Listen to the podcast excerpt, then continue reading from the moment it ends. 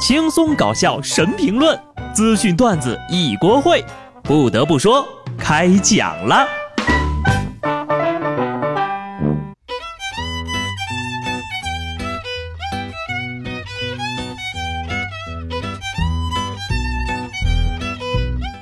Hello，听众朋友们，大家好，这里是有趣的。不得不说，我是机智的小布。听说网上好些人今天又不相信爱情了。这两天的热搜呀，已经爆了好几回了。虽然我这个人呢不怎么爱聊八卦，但既然你们感兴趣，咱们就简单聊两句吧。先是宋仲基和宋慧乔离婚，然后又是张若昀和唐艺昕结婚。最新的一条呢是昨天晚上，范冰冰和李晨分手了。咱一个个说哈。据韩媒体爆料，宋仲基于二十六号向宋慧乔提出离婚调解申请。一看热搜，好家伙，我都不知道这二位在中国还这么红吗？宋仲基代理律师透露，宋仲基认为自己对于离婚没有隐瞒的内容，认为离婚的主要是由在配偶宋慧乔一方。宋仲基已经确定离婚的态度，并且基本上不可能再反转了。宋慧乔方面发表声明，离婚原因在于二人的性格差异。这二宋呢是二零一六年一块演了《太阳的后裔》传的绯闻，二零一七年结的婚，去年下半年呢就有婚变的消息了，但都被二人否认了。此前呢两人被传感情生变的时候呢，还有网友爆料宋仲基和宋慧乔婚变是因为男方出轨宋慧乔的化妆师。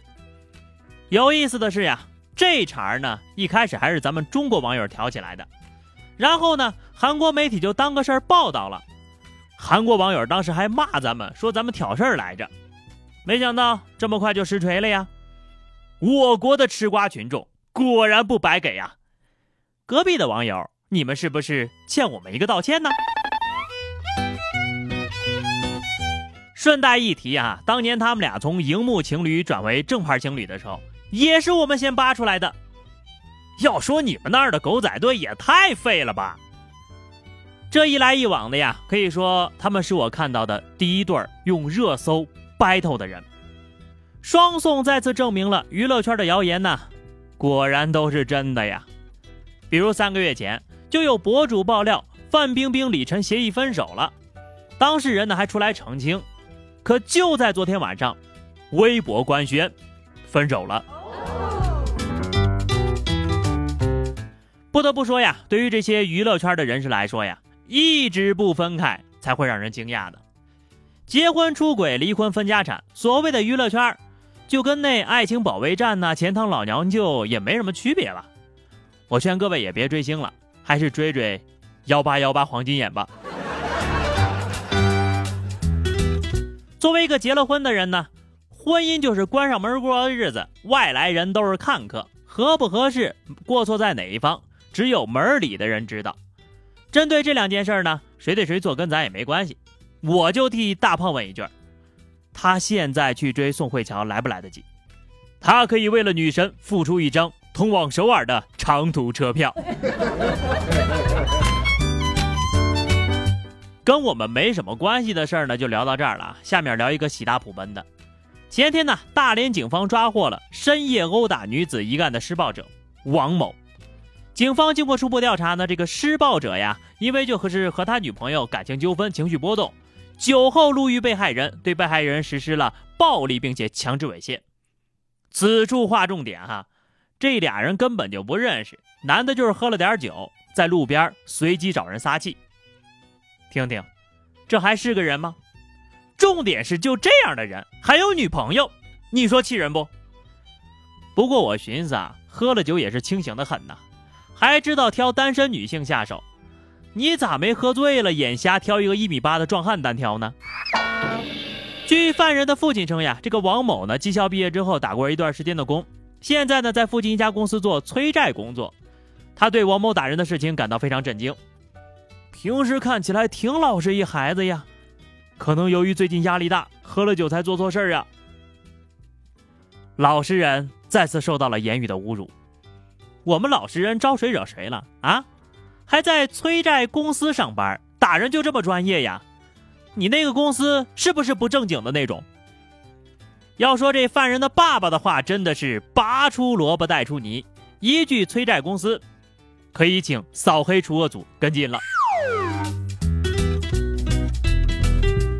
醉酒情感纠纷压力太大，这些呀都不是他的犯罪动机。他的犯罪动机呢，就是因为他是一个想要性侵女性的人渣。但是哈，酒喝多了确实会让人做出蠢事儿。六月二十号，四川泸州合江县公安局呢接到了报警。说是池塘里有一具浮尸，警察叔叔赶快把这浮尸捞上来，就发现呢，这人还活着呢，并且还在打呼噜。经过民警询问，这男的呀是前一天晚上喝多了，路过池塘的时候不小心摔了进去，因为在池塘中睡了一夜，身体都泡肿了。哎，我学游泳啊，学了好几年也没浮起来，这大哥在水里睡着了还能浮起来，真是身在福中不知福啊！难道你是属荷叶的吗？可能这就是传说中的肥而不腻吧，睡眠质量杠杠的。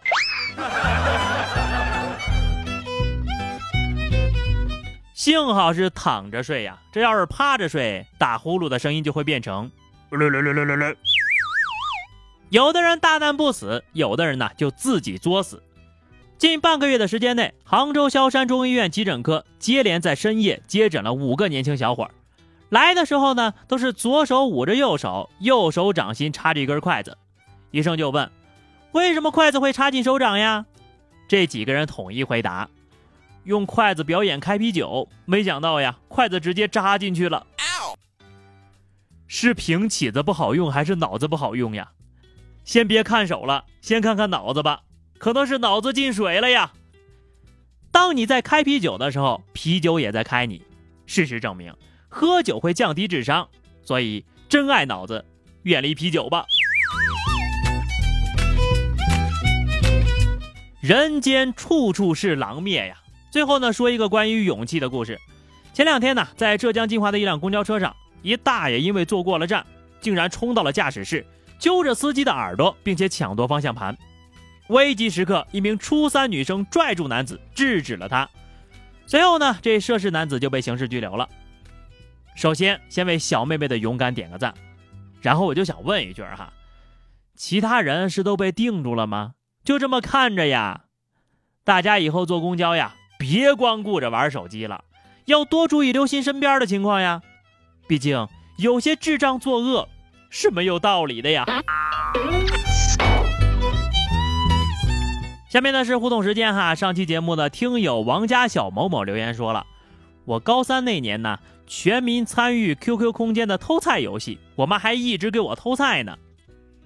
那你最后有没有以优异的成绩报答勤劳的妈妈呀？好的，那么以上就是本期节目的全部内容了哈，又到了每周末随意吐槽的时间了。